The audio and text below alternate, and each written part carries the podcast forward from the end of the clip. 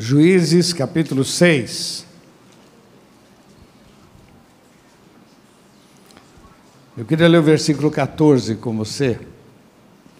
Então o Senhor olhou para ele, para Gideão, e disse: Vai nessa tua força, e você livrará a Israel da mão dos medianitas.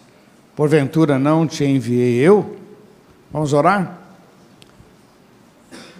Senhor, nós te louvamos e cremos no teu poder e nos reunimos aqui para ouvir a tua voz, para receber a tua palavra, para meditar, para folhear nela, para aprender, ó Pai, com a tua palavra.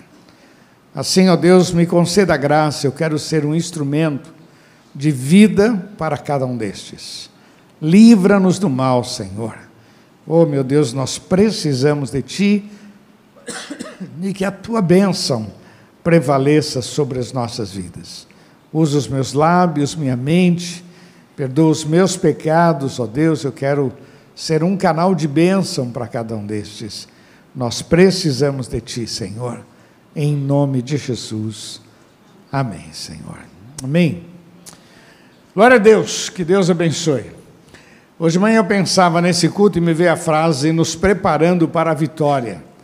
Essa foi a, a ideia que me veio ao coração, nos preparando para a vitória. E eu fiquei lembrando aí do nosso querido Wesley, que se prepara para a maratona, o pessoal que se prepara aí para as corridas. É, todo mundo se prepara com o objetivo de vencer. Então não existe vitória sem uma preparação, sem um exercício, sem algum sacrifício, para que a gente possa ter vitórias, nós temos que pagar um preço.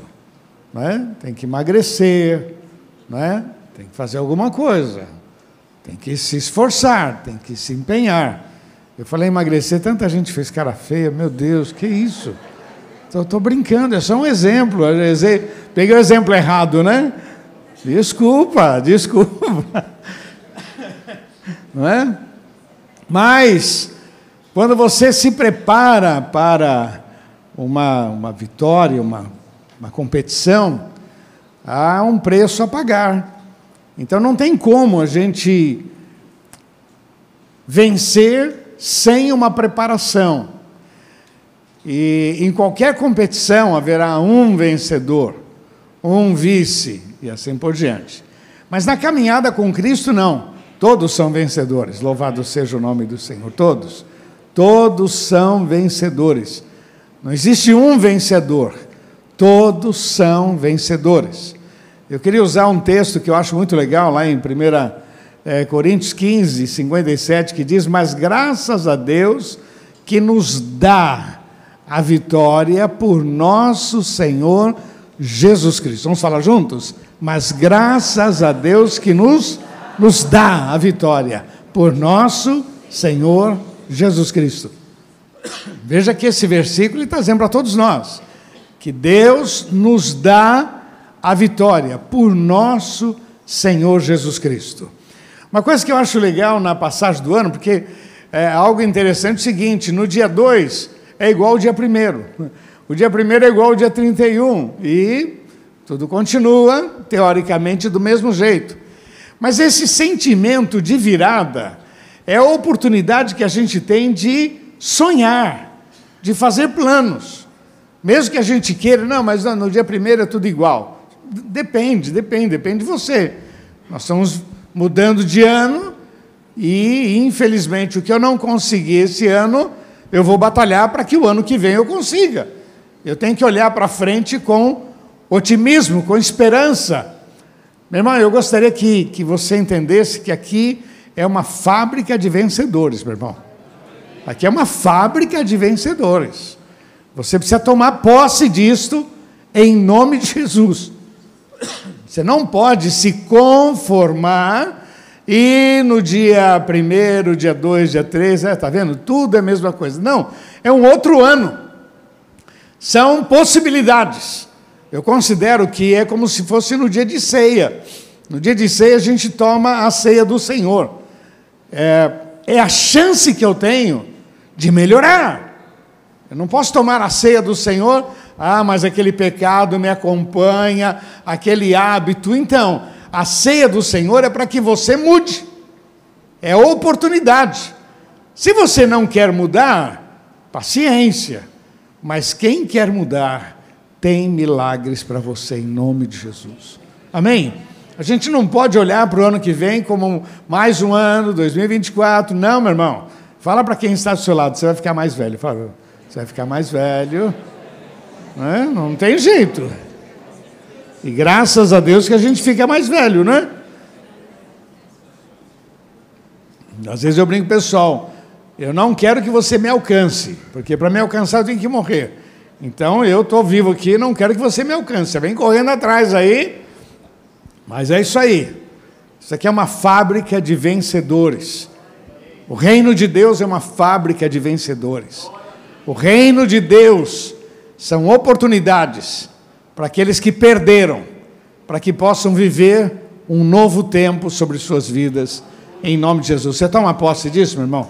Você crê nisso? Você pode olhar tudo isso como uma palavra é, positiva, de autoajuda, ou você pode olhar pela fé e confiar no poder de Deus sobre a tua vida, em nome de Jesus.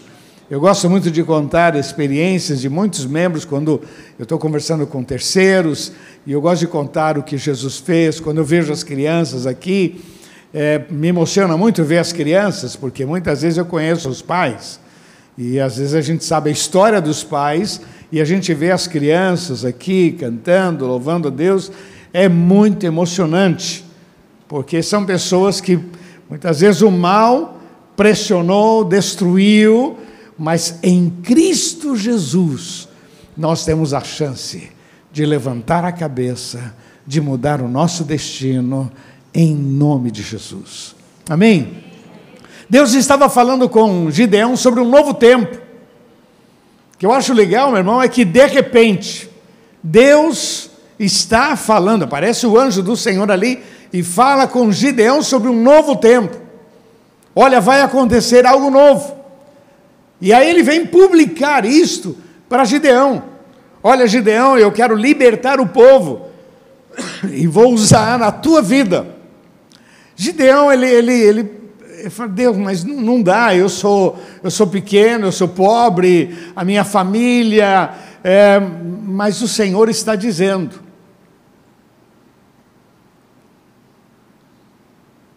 Ele está falando, meu irmão que vai fazer grandes coisas sobre a tua vida, em nome de Jesus. Olha, meu irmão, não importa quem você é, se é desconhecido. O mais importante é que Jesus está sobre a tua vida.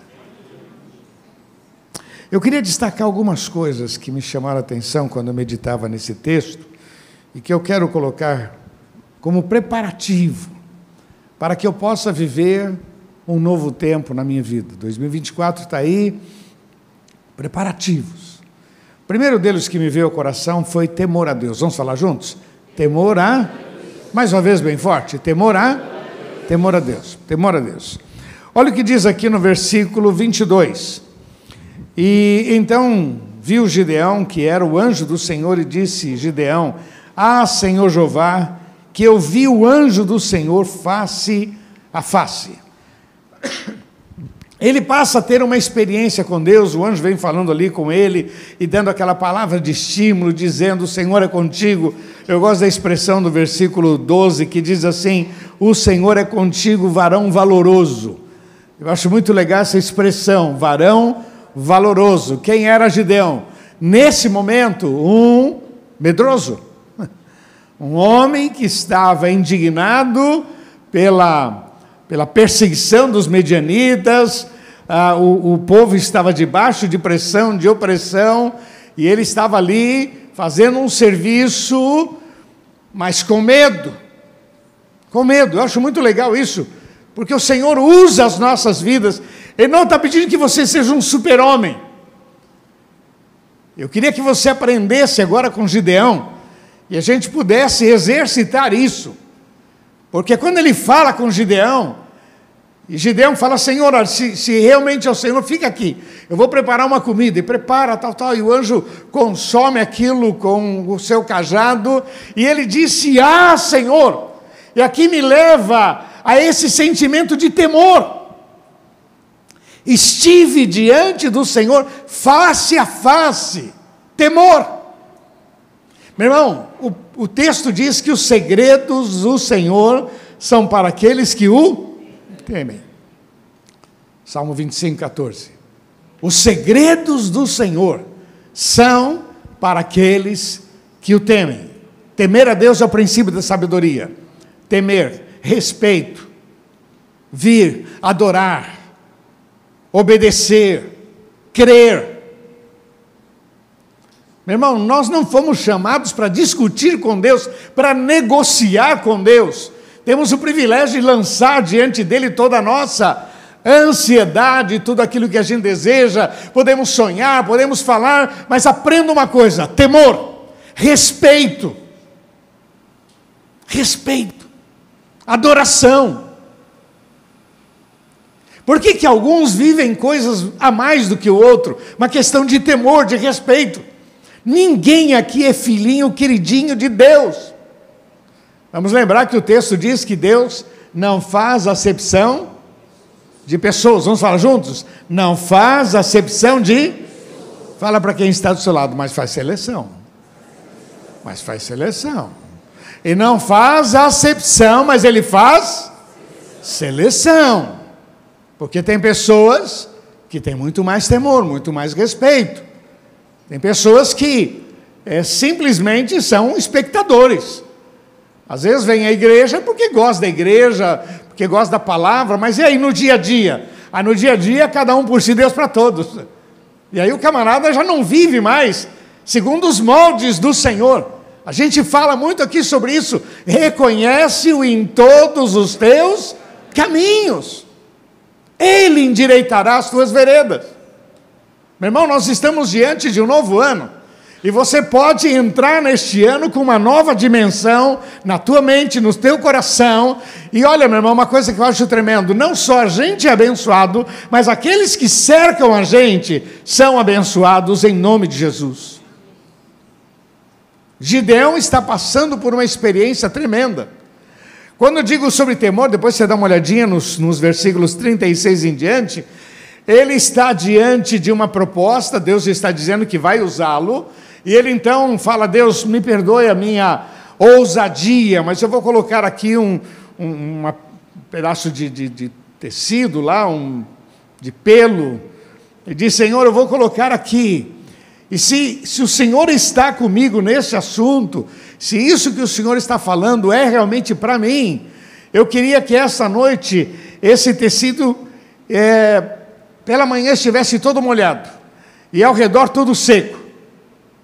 E pela manhã ele vai lá e pega aquela, aquele tecido e torce, diz o texto, que enche uma taça de água. Bom, então Deus, Deus respondeu.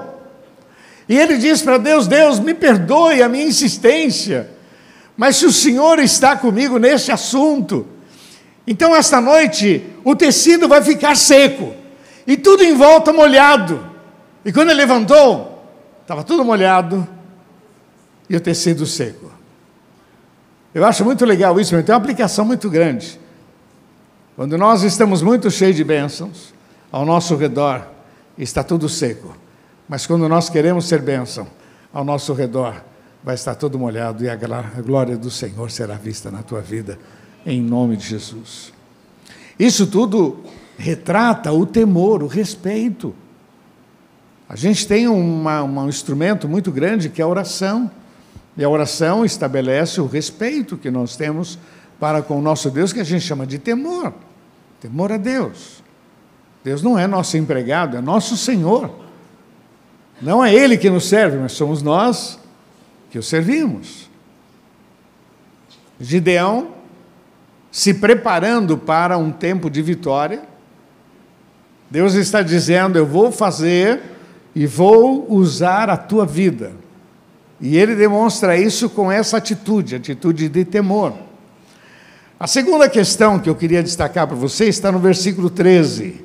que diz assim: Mas Gideão lhe respondeu: Ai, Senhor meu, se o Senhor é conosco, por que tudo isso nos sobreveio? E que é feito de todas as suas maravilhas que os nossos pais nos contaram, dizendo: Não nos fez o Senhor subir do Egito, porém agora o Senhor nos desamparou e nos deu nas mãos dos medianitas.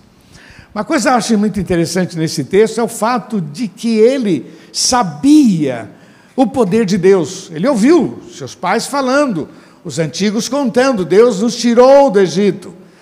Sabe, a falta de conhecimento, a falta de saber do poder de Deus, do poder de Jesus, faz com que a gente, debaixo de uma pressão, a gente fique parado.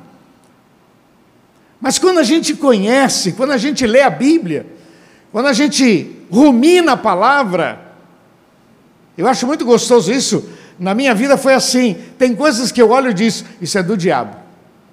Está repreendido em nome de Jesus. E tem coisas que eu digo, isso é da minha carne.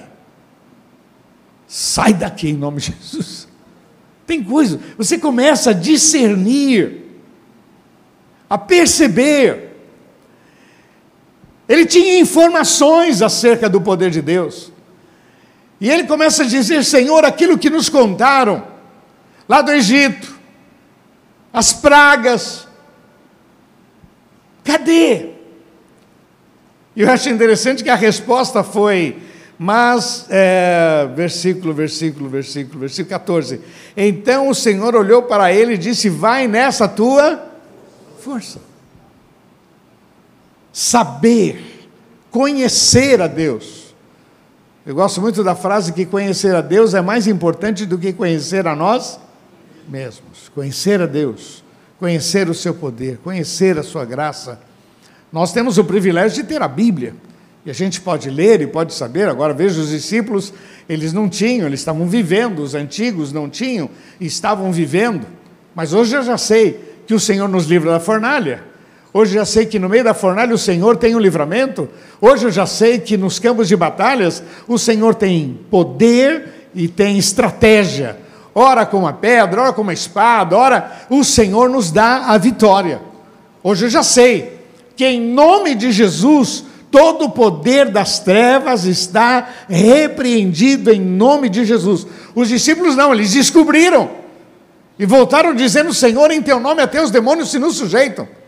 Então nós temos o privilégio de conhecer a palavra, temos o privilégio de, de, de, ler sobre milagres, sobre provisão, sobre o maná, sobre a nuvem, sobre abrir no mar vermelho. Meu irmão, não é justo quando a gente se dá ao luxo de ficar murmurando e lamentando, quando nós sabemos que Ele é poderoso para fazer muito além do que pedimos ou pensamos. Não é justo, porque nós temos muitas informações. É só ler a Bíblia. A palavra de Deus é lâmpada para nós, é luz para as nossas vidas, é força para o nosso coração, é resposta para as nossas dificuldades. A palavra de Deus é vitória. Então eu tenho que me preparar para essa vitória. Temor a Deus e conhecê-lo mais. Gideão era aquele que estava indignado com aquela situação. Ouvimos falar de Deus, do seu poder e da sua graça, e olha o que nós estamos vivendo. Não foi à toa que ele foi escolhido. Havia no coração dele uma borbulhando, borbulhando. Quando, quando o anjo fala com ele, ele já expõe, mas e, e aquele Deus, o poder, pois é, é isso aí, filho. Você ouviu falar e agora você vai viver. Louvado seja o nome do Senhor. Vou repetir para você ficar alegre. Você ouviu falar e agora você vai viver. Louvado seja o nome do Senhor. Amém? Você tem que ter a tua experiência. Você tem que ter o teu milagre. Mas você precisa conhecer. E conhecendo esse milagre, você vai ter a tua história. Outro dia uma moça falou isso para mim, que ela ouvia tanto falar em aumentar o dízimo, aumentar o dízimo, e ela relutou muito, relutou.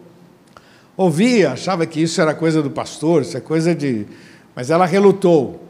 E ela me disse que, num determinado momento, passando uma certa dificuldade, ela decidiu aumentar o dízimo. Ela disse, pastor, Eu aumentei 1%. Coisas começaram a acontecer na minha vida. E eu comecei a aumentar e Deus começou a fazer milagres. Então, ela tinha ouvido falar, ela ficou contemplando, vendo, até colocando dúvida no coração. Mas o dia que ela tomou atitude, ela viveu os milagres dela. Amém? Quando a gente crê, quando a gente toma posse, nós vamos viver os nossos milagres. Milagres. Milagres. Vamos viver os nossos milagres. Você precisa viver os teus milagres. E para que você possa entender isso, você precisa ler mais a Bíblia. E ver os milagres de Deus, o mover de Deus. E você vai ver, meu irmão, que o que está escrito ainda é pouco diante daquilo que Deus vai fazer na sua vida, em nome de Jesus. Você crê nisso, meu irmão? Você crê nisso? Toma posse em nome de Jesus.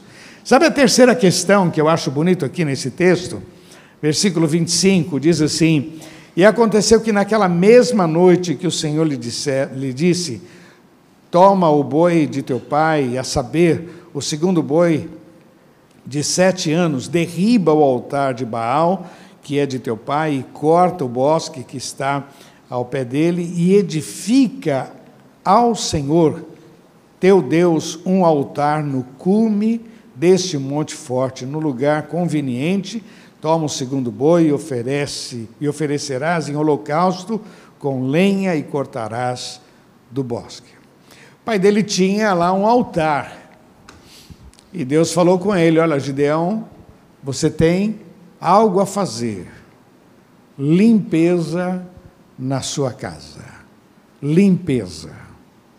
E começou falando sobre esse altar. Bom, primeiro, Gideão teve que ter coragem. Porque eu imagino que era uma coisa assim vultuosa, um altar a alguns deuses. Ele teve que ter coragem. O texto diz que no dia seguinte, quando o povo acordou e viu que aquele altar foi retirado de lá, todos se revoltaram. E alguém disse: Olha, de madrugada eu vi Gideão. Aí eles foram na casa de Gideão para pegar o camarada. Como é que ele destrói o nosso altar? Fala para quem está do seu lado: o pai é pai. Fala, pai é pai. pai é pai. O altar era do pai dele. E o pai olhou para aquela multidão e falou: Quem tocar no meu filho está frito. Olha que coisa maravilhosa, né? Mesmo sendo dele, naquele momento, entre o altar e o filho, seguinte, eu vou preservar meu filho. Mas ele teve que ter coragem de fazer limpeza.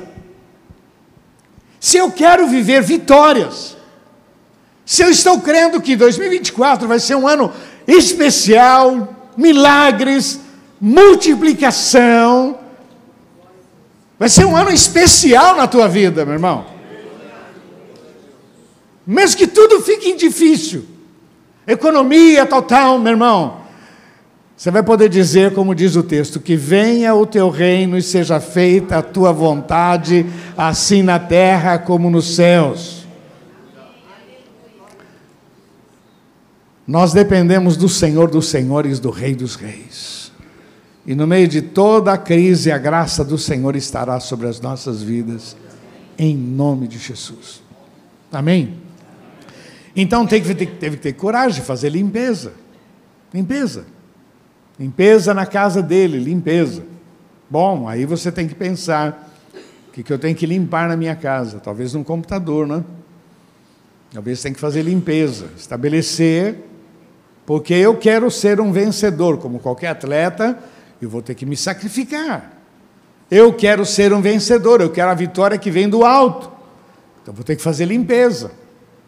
Quais as coisas que você tem dentro de casa que pertence ao antigo namorado, diabo? Amém? Porque antigamente a gente servia o mal, não era verdade? E às vezes a gente guarda dentro de casa coisas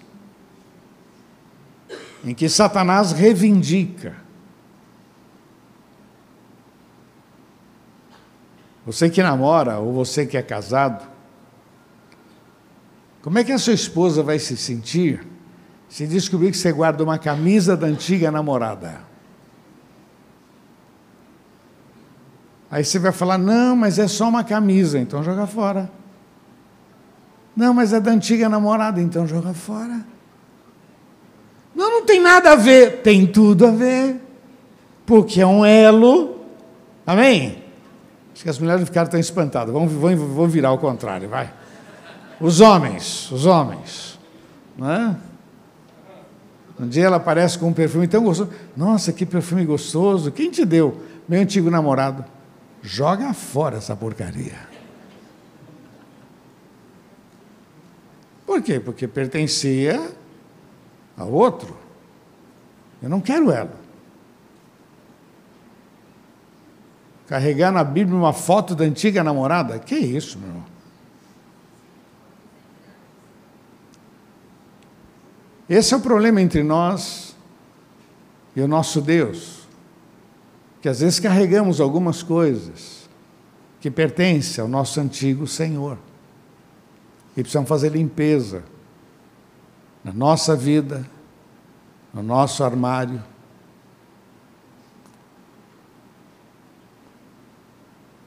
Às vezes, uma roupa do tempo que você estava no terreiro, da macumba, coisas que você consagrou ao mal lá atrás, e está guardando de lembrança, para quê? Satanás ele é, ele é sujo. Ele reivindica, está vendo como ele me ama? Está vendo como ele tem? Meu irmão, faça limpeza na tua casa em nome de Jesus. Faça limpeza. Você não quer viver vitórias? É um preço a pagar. O que eu acho legal é que Gideão teve coragem, ousadia de tomar algumas atitudes. Porque a vitória ainda ia chegar, mas ele precisava tomar algumas atitudes. Em nome de Jesus. Não quero dar muito exemplo, não, porque acho que o Espírito de Deus está falando ao seu coração.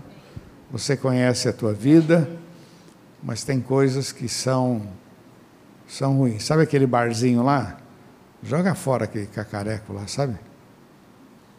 Joga fora. Não, vou vender. Se não serve para você, joga fora, em nome de Jesus.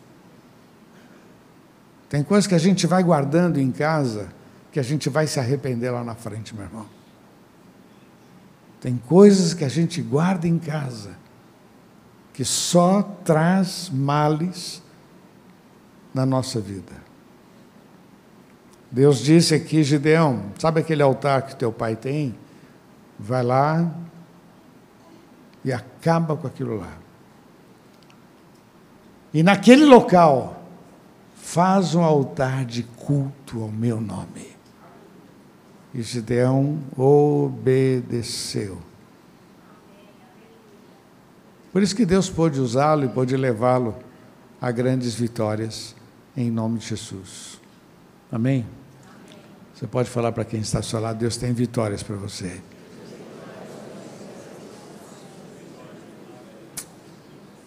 Vou falar mais não, vai. Outra coisa interessante nesse texto, verso 24. Deixa eu ver se é o 24 mesmo. Verso, verso 24. Edificou um altar, tal, tal, e chamou o nome. Ah, verso 27. Então Gideão tomou dez homens dentre os seus servos dez homens dentre os seus servos, e fez como o Senhor lhe dissera. E sucedeu que, temendo ele a casa de seu pai, os homens daquela cidade, hum, não fez de dia, mas fê-lo de noite. Mas eu quero colocar essa expressão. Então tomou dez homens dentre os seus servos. Vai no capítulo 7 que diz assim: Então Jerubaal, que é Gideão, se levantou de madrugada e todo o povo que com ele havia se acamparam junto à fonte de Arado, Ara, Arode, desculpe. De maneira que tinha o arraial dos medianitas para o norte, o outeiro do Moré, no vale. O que eu acho interessante nesse texto foi o poder que ele teve de agregar pessoas, de trazer pessoas perto dele. Ele primeiro reúne para tomar, para fazer o que ele tinha que fazer lá com o altar, ele reúne os seus servos e diz: Olha, eu vou fazer isso, nós vamos fazer de madrugada, porque de dia vai ser terrível, nós vamos fazer. Ele agrega. Essa atitude dele de reunir pessoas ao redor dele, depois resultou num outro momento em que mais de 30 mil pessoas se aproximaram dele. Veja a responsabilidade que nós temos de sermos propagador daquilo que Deus fez e vai fazer nas nossas vidas. Agregar, trazer pessoas, contagiar pessoas, fazer com que a fé das pessoas possa ser despertada através das nossas vidas.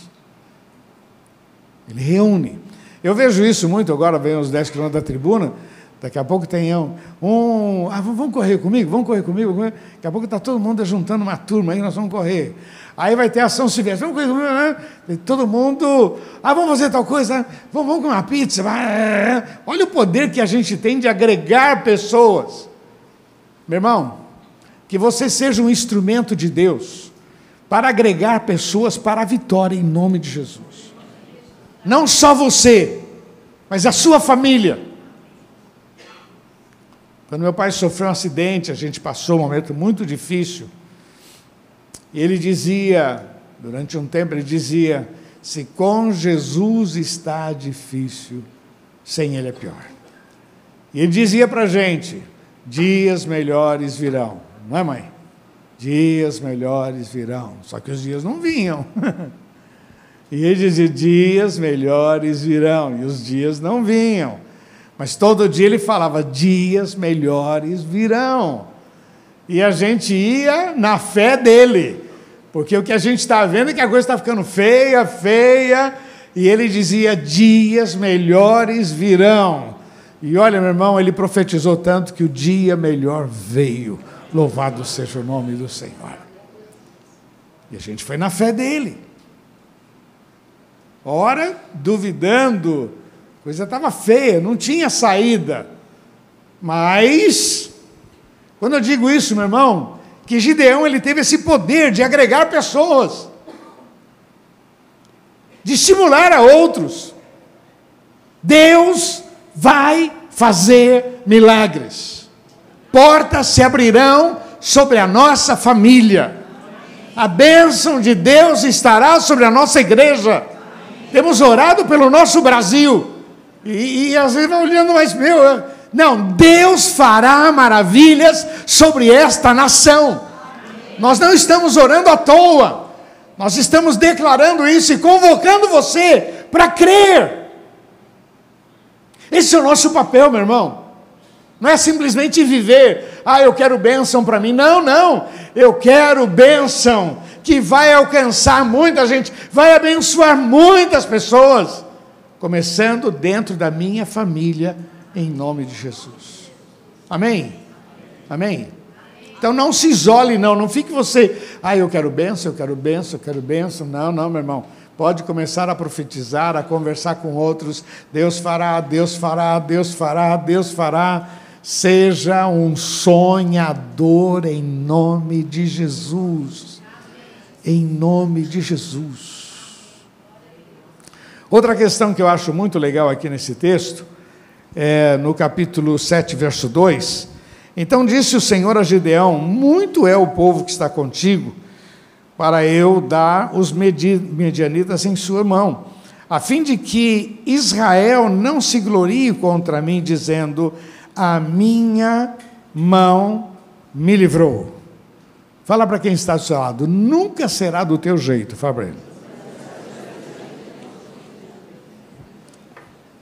Nunca será. Meu irmão, eu acho muito gostoso isso, meu irmão, que a gente ora, ora, ora, ora, ora, e a gente está pedindo, Senhor, se a porta abrir, Senhor, se aquela. Pai, põe as tuas mãos, Senhor, aquele milagre e tal, tal. De repente o Senhor vem e concede aquilo que a gente está esperando de outra maneira. Deus abre portas. e faz muito além do que pedimos ou pensamos, para que a honra e a glória seja toda dele. Amém? Então, quando eu digo nunca será do teu jeito, vai ser melhor. Louvado seja o nome do Senhor. Gideão agrega ali um quase que 30, 33 mil homens, reúne para falar daquele assunto. Deus me levantou e nós vamos partir para a batalha. Deus vai nos dar vitória. Aí Deus olha e falou: Gideão, tem muita gente, tem muita gente. Se vocês vencerem, vocês vão dizer que vocês é que foram bons. Muito. Dispensa aí um pessoal. E olha, eu acho muito legal no, no versículo seguinte: Gideão reúne o pessoal e diz assim: Olha, quem for covarde vai embora. Meu irmão, mais de 20 mil homens tiveram a coragem de dizer que são covardes. Na verdade, eles olharam e disseram: esse cara está maluco. Nós não vamos vencer, não tem como. Esse cara está maluco. Eu me lembro que quando nós compramos aqui, quando a gente deu a entrada aqui na, na, na compra desse local, foi uma loucura. Para a época foi um absurdo. O que nós fizemos foi loucura. E aí eu me lembro que um camarada que frequentava a igreja disse assim: eu estou indo embora porque essa conta vai terminar na minha mão. E o cara era um pão duro, e não, nem rico era, se fosse rico, né? o cara era um miserável. Mas olha a ideia, eu vou, vou sair daqui porque essa conta ainda vai cair na minha mão. Eu louvo a Deus porque ele foi embora. Por quê? Porque a honra e a glória é toda do Senhor. É Deus quem faz o milagre, a honra e a glória é dele, nunca será do nosso jeito. Se Deus abrir aquela porta, se Deus fizer dessa maneira, se Deus fizer, se Deus fizer, legal, legal. Que bom que você pode sonhar, tal, tal, tal, mas não será do teu jeito. Será muito melhor para a glória dele. Amém? O que eu quero dizer, meu irmão, não fique indignado, não fique chateado. Ah, eu estou orando, Deus não respondeu. Não, não, não. Calma, calma. Não fique indignado, porque Deus guiará os teus passos. Meu irmão, nós estamos falando de um novo ano. Nós estamos falando de um homem chamado Gideão, que estava diante de uma grande vitória, que estava diante de grandes desafios.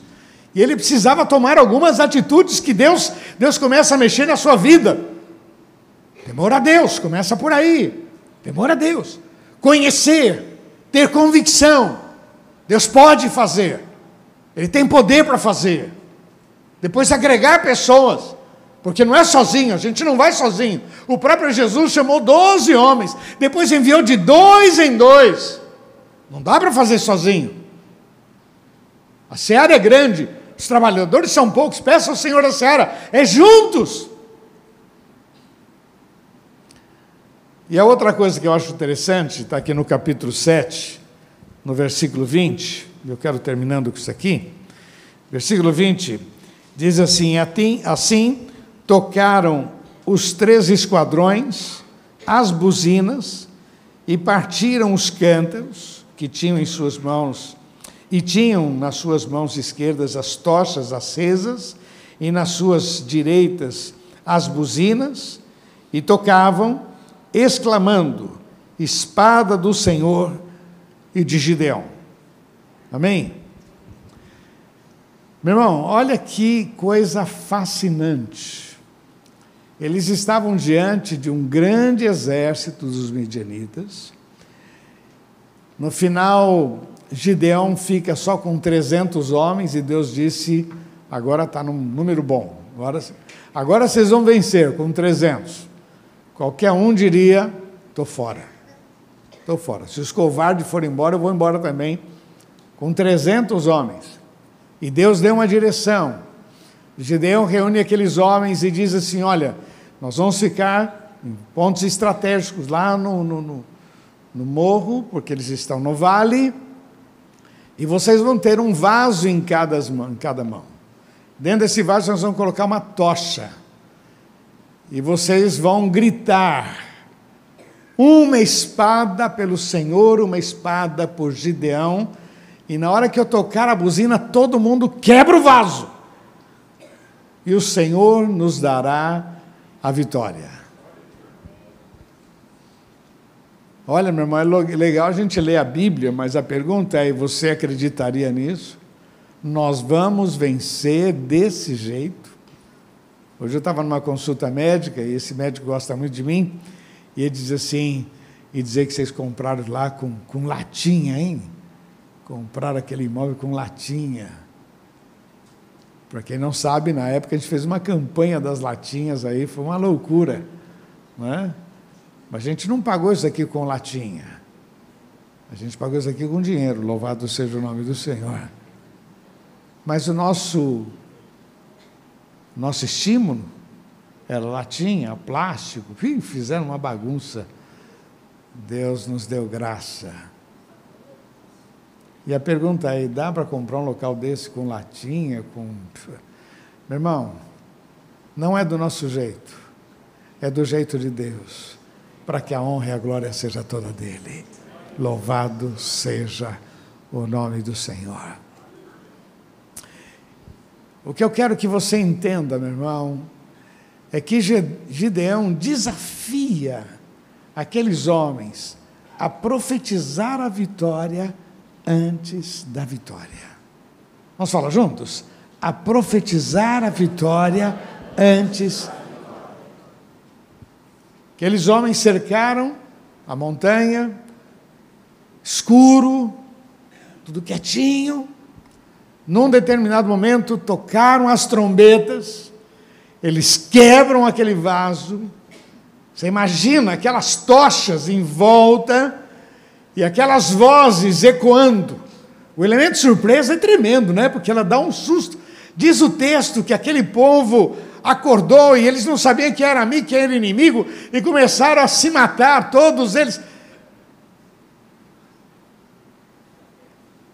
Isso é Deus, meu irmão, isso é Deus, isso é Deus. Mas eles gritavam: uma espada pelo Senhor, uma espada por Gideão.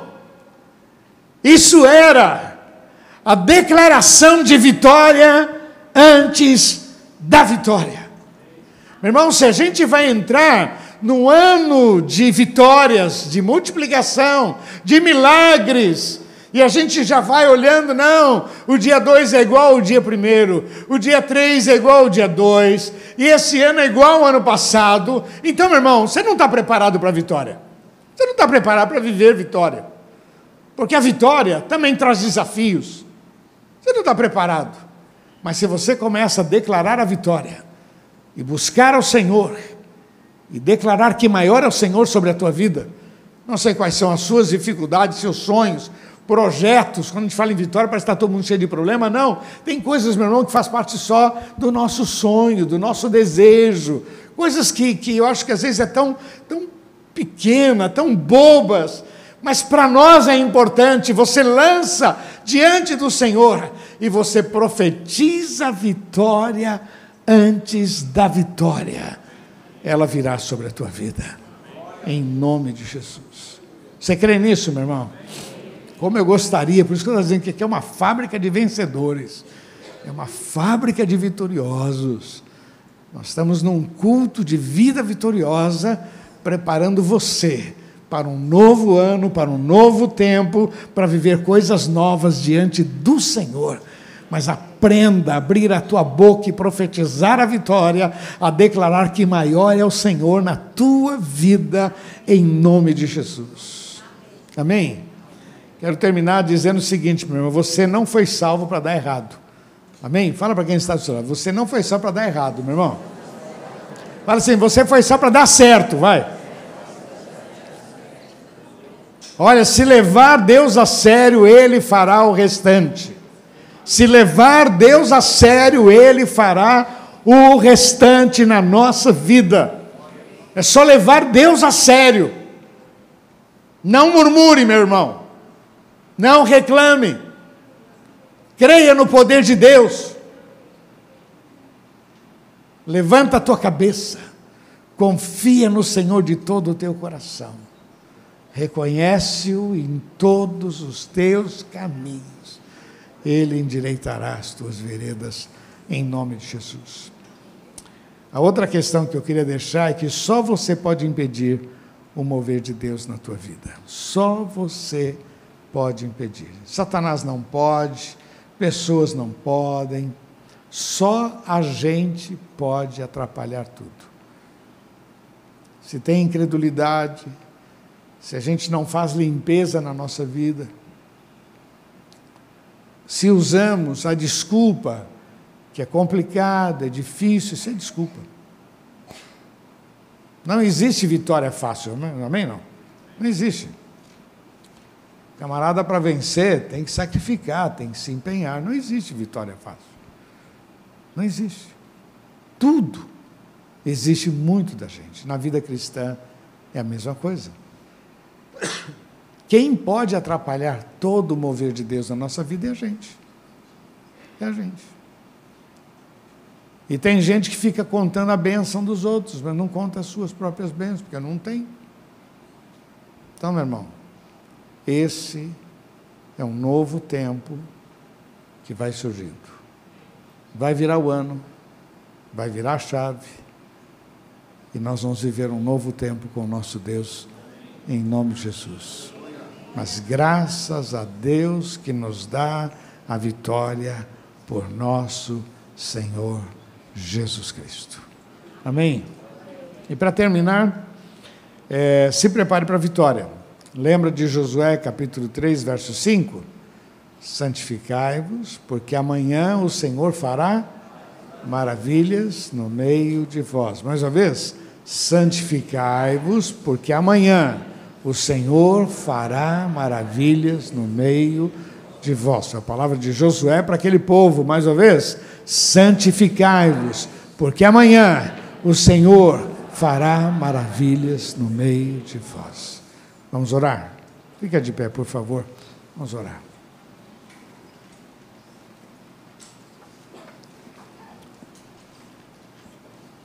Queridos, eu quero convidar você a colocar a tua vida diante do Senhor agora. A gente está pregando, estou profetizando que coisas vão acontecer na sua vida, e estou falando isso porque eu creio. E eu também quero viver coisas novas.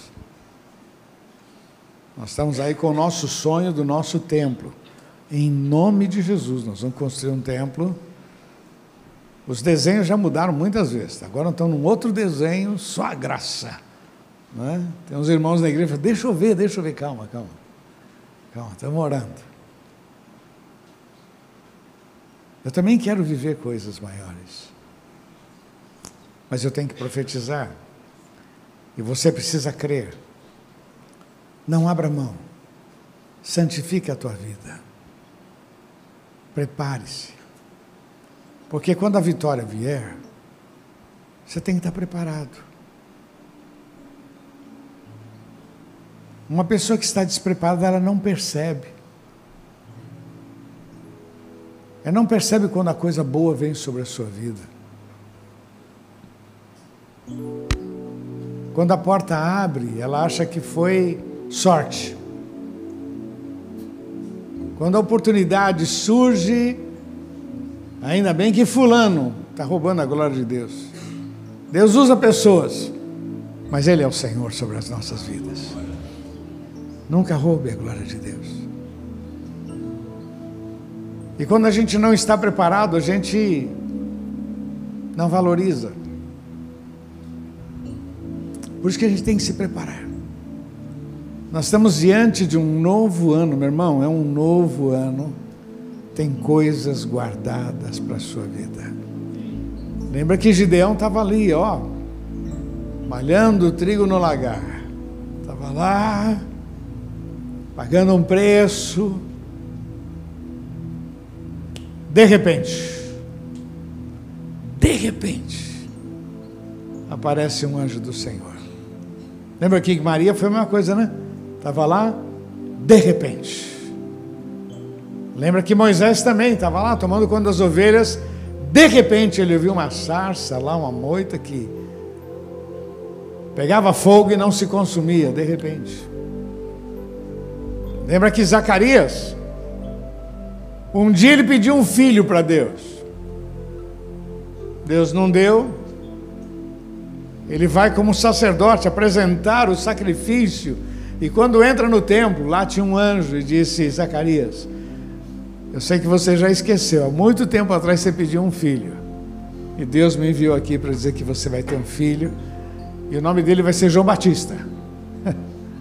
João, o homem que batiza. Ah, meu irmão, quantos de repente a gente vê na Bíblia.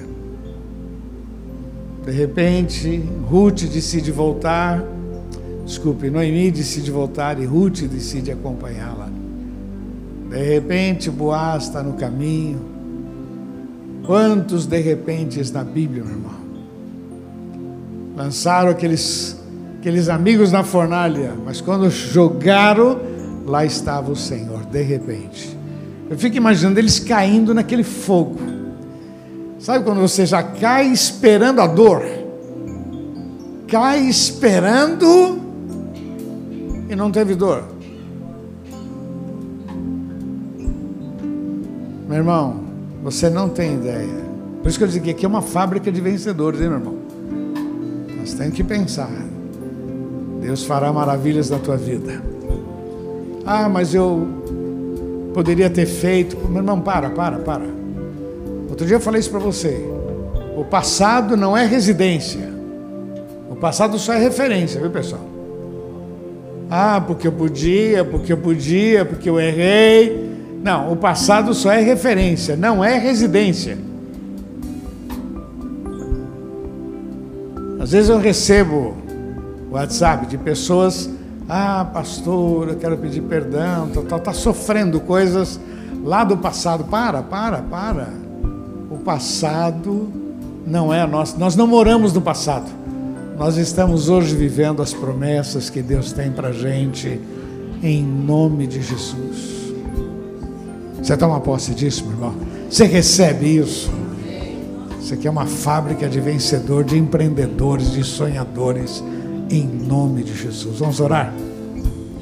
Pai, nós nos colocamos nas tuas mãos. Recebemos a tua palavra, Senhor, esse desafio, ó Deus. Pedimos a tua bênção. Senhor, estende as tuas mãos sobre este povo. Cubra com teu sangue, Senhor em nome de Jesus.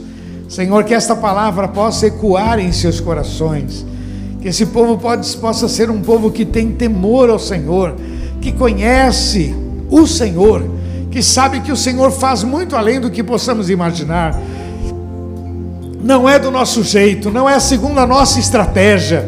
O Senhor tem algo novo para cada um de nós.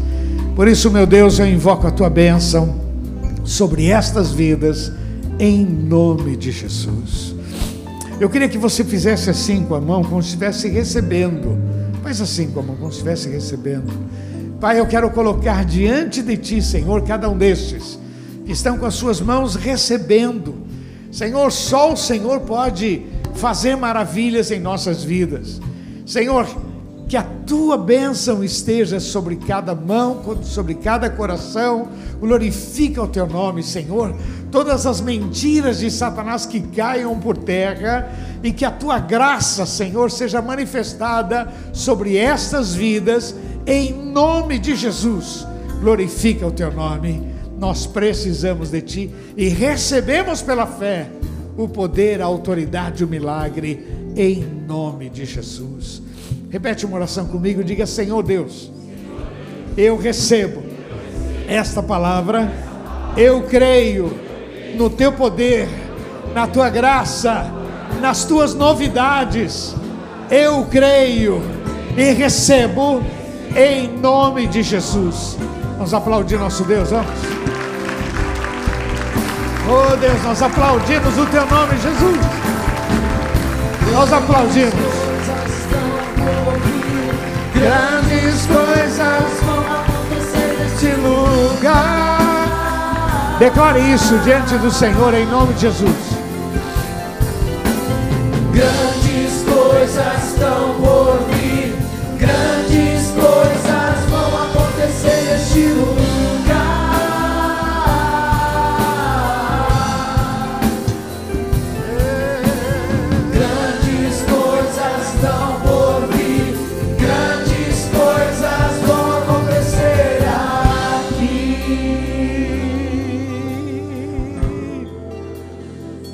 saia daqui com essa força. E olha tudo aquilo que Deus for fazendo na tua vida, vai contando para os outros.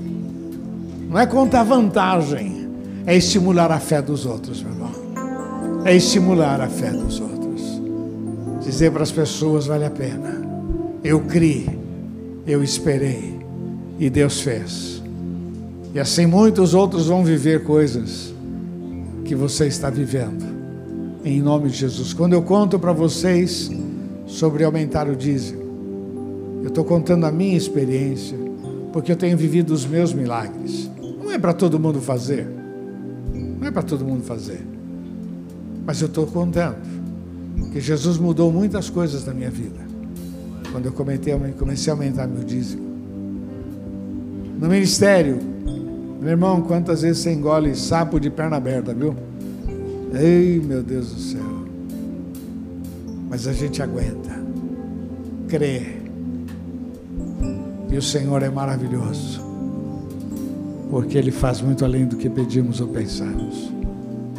Assim são tudo, meu irmão. Vale a pena. Levanta Jesus na tua vida.